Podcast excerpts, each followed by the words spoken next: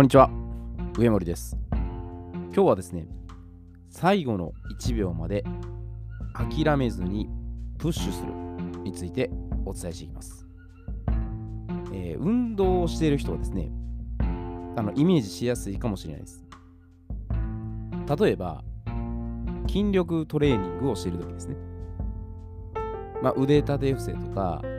腹筋においてですね、まあ、通常は30回としているところを、あえてですね、もう1回、2回と回数を増やして、負荷をかけると、どうでしょうか？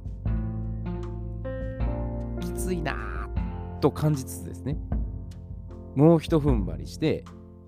乗り越えた瞬間にですね、パワーアップするんですよね。でも、ただし、最初からですね、限界突破を試みて、無理をする必要はないです。まあ、それで行動したとしても、もう進化することは難しいですね。まあ、どんなことにも、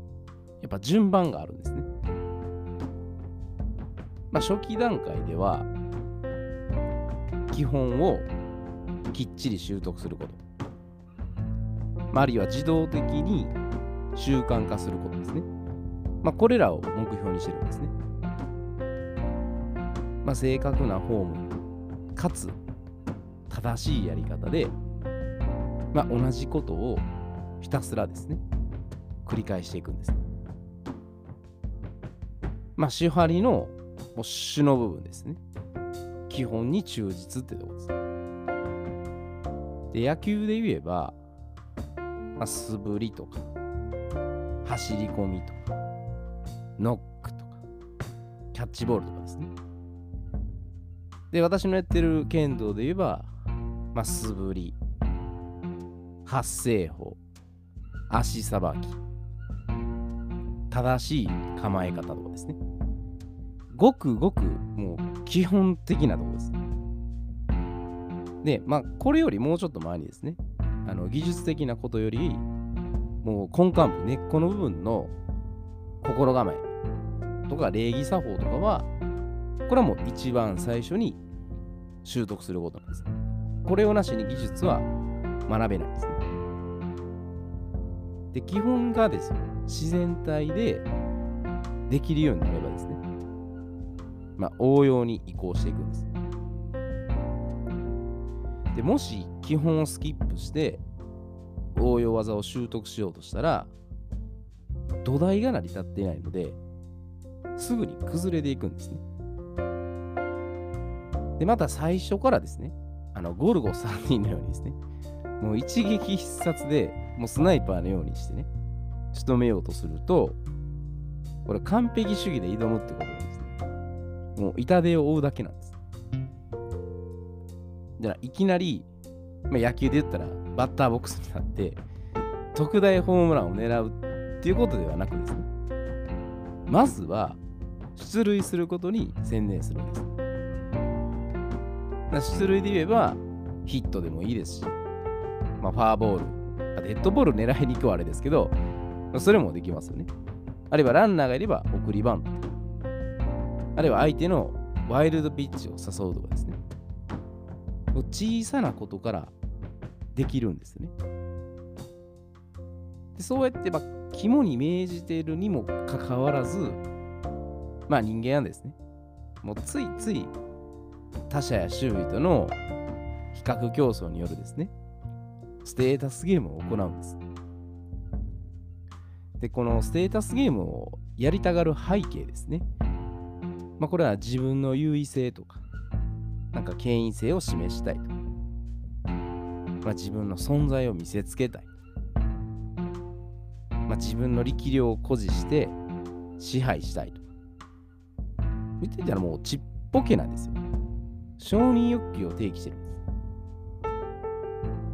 で、これをステータスゲームではなく、相手の胸を借りる気持ちで感謝と尊敬の念を表すと、その視点であったり、感情が変わるんです。すると、相手からは、まあ、いい刺激をもらった上で、自分を鼓舞させるようにですね、ハングリー精神を養おうとか、まあ、相手と建設的に切磋琢磨するっていうことで、最後までやり遂げようとするとか、まあ、相手にいい影響を与えるっていうことで、その周囲にも波及効果が出てくるとかですね。ものすごくいいことが起こってくるんです。で、それは、まあ、ポジティブでもネガティブでもなく、ニュートラルな状態なんです。それで前向きに解釈するんですね。で、自分をですね、じゃあそのプッシュできない、追い込めない一番の要因っていうのは、相手をですね、敵視してるってこと。だからまあステータスゲームやっちゃうんですね。で、せ結果ですよ。自分が本当に最重要事項の5%ですね。これだけは欠かせないという5%にフォーカスできなくなるんです。まあ、自分が本来取り組むべき目標っていうのが、まあ、いつの間にか見失ってですね、脱線してる状態なんです。相手っていうのは敵ではなく協力者なんです。で、本当の敵っていうのは、もうこれはもう自分自身なんです。つまり、自分の内側にある恐怖であったり、摩擦であったり、トラウマなんです。で、これ特にあの0歳から9歳ぐらいまでですかね。この間に、まあ、心が痛むような出来事があると、ネガティブ感情が大きくトリガーされるんです。で、それがきっかけで、トラウマとしてですね、その現在まで残ってる可能性があるんです。で、まあ、これ、例えばですけどね、私の知り合いがこれ言ってたんですけど、小学生の頃ですね、休み時間に、まあ、ドッジボールとかね、何かこう遊んでる時に、その、いつもはですね、その知人はですね、ないがしろにして、そのメンバーに参加されてないのにですね、参加させてもらってないのに、人数が足りなかったら、人数調整として入れるみたいなね。もう都合よく利用して、存在な扱いをされた経験があると、これずっと心の傷として残るんです。だから物理的な痛みは消えても、感情的な痛みってなかなか消えないんです。で、この幼少期の辛い思いを抱えたままですね、大人になって、で、どこかのその、ある場面ですね、その感情がですね、フラッシュバックしてトリガーされると、恐怖を感じて、前進できないんです。もうおじけづいてしまうんです。で、そして今度どうするかというと、その恐怖を目の前の相手に投影してですね、相手が恐怖を発信してるんじゃないかっていうふうに勘違いするんです。錯覚を起こすんですね。で、その相手にですね、脅威を感じてる時っていうのは、自分のシャドウが消化されないままですね、内側に残ってるんです。で、これ恐怖をですね、強引に隠そうとして、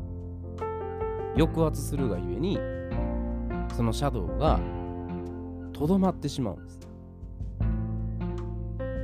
で、じゃあシャドウはどうしたらいいかというと、その自分の内側にある、まあ、もやもやしてるものなんです。ダークサイドですよね。本当は隠したい、消したい。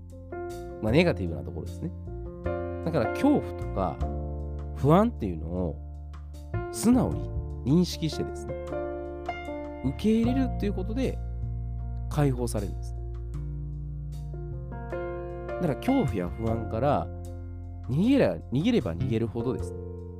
追いかけてくるんです。でそうであれば、もう立ち向かうんです。自分を進化させるためにも、直視して向き合うってことなんです。逃げ回ってても、永遠にシャドウが追っかけてくるんです。でそうならないためにですねじゃ最後の1秒までもう諦めずにですね自分をプッシュするためにはこれ3つの、まあ、心構えですね、まあ、これが必要なんです。でまずそれは1つ目にですね何事も最後までフルスイングでやりきる。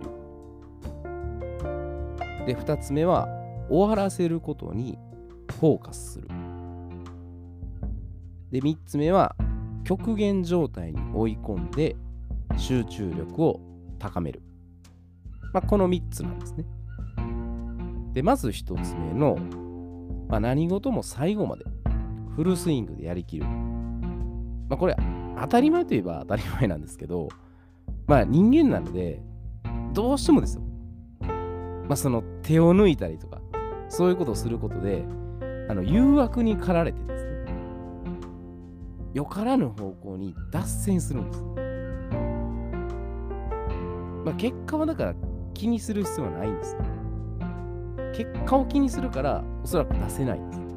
まあ、とは言っても、それは気にせざるを得ない場面もあるんですけど、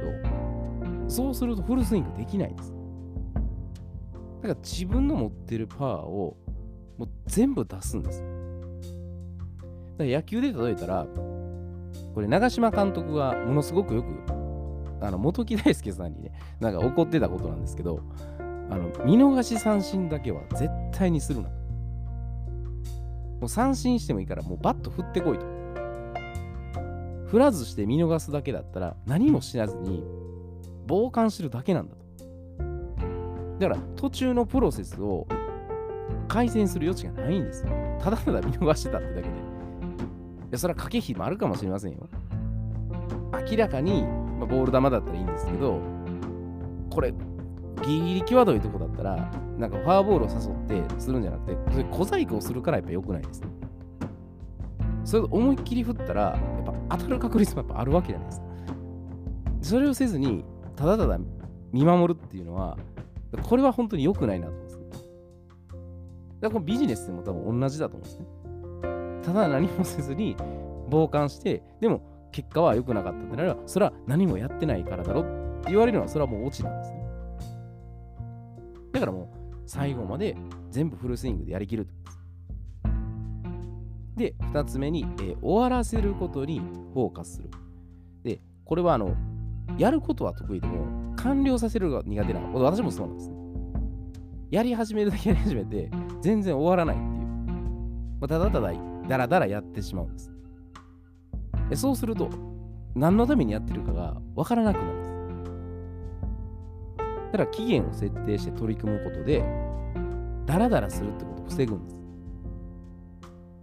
で、一つでもいいから完了させるってことで、達成感が出るんです。そしたら、あの自信がつくようになるんですね。だからまず、フォーカスポイントですね。もうやるべきポイントを決めて、もう一個ずつ終わらしていくってことです。やりっぱなしにしないってことです。で、3つ目は、極限状態に追い込んで集中力を高める。で、まあ、これは自分でですね、できる人はもうこれでいいと思うんです。もう本当にプッシュできる状態なんですけど、やっぱりなかなかそうはいかない場合もあるんですね。もう一つやっぱりここはあの尊敬する師匠とかメンターにですね背中を後押ししてもらうんですだからさっきの、ね、一番に誘惑とか来た時にどうしてもこの弱い心が出そうなったらこう師匠とかメンターにですね逃げられない環境を整えるってことでやらざるを得ない状況にするんです。だから成功回避不可能状態です。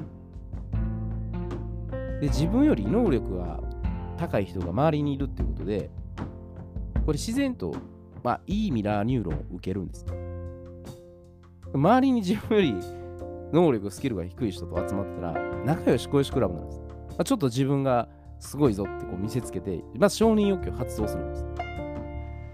ら本当に鬼軍曹みたいな人にあのお尻を叩かれるってことですねあの自分でできなかった限界突破がこれ容易に達成できるんです。まあ、理想はやっぱ自分でやったらいいんですよ。自分で、このお題の通り、1秒で諦めずにプッシュして追い込むんですけど、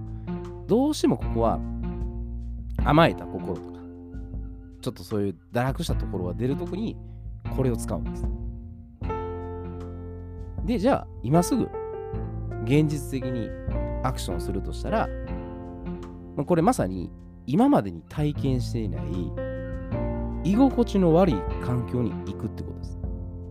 居心地のいいところばっかりいると、ぬるま湯に使って何も変わらないです。ただただ、ああ、居心地いいなって。でも、全く変わらずに進化もしないんです。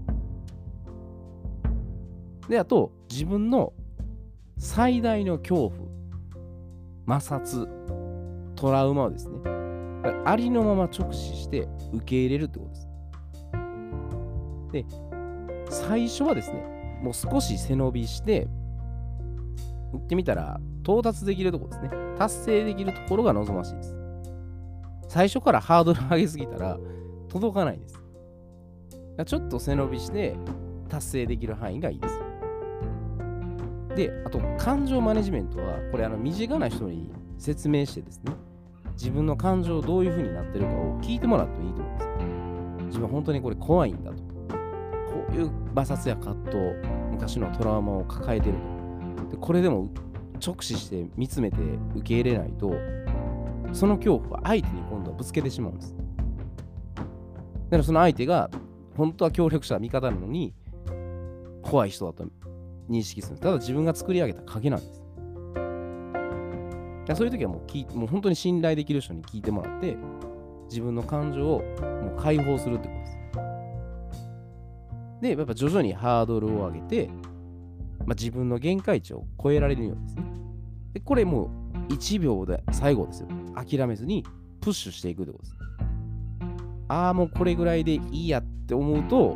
そこで終わるんですけど、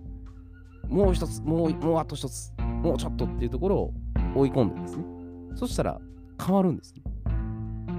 で一気に全部やらなくても、ちょっとずつ一日ずつ変えていけば、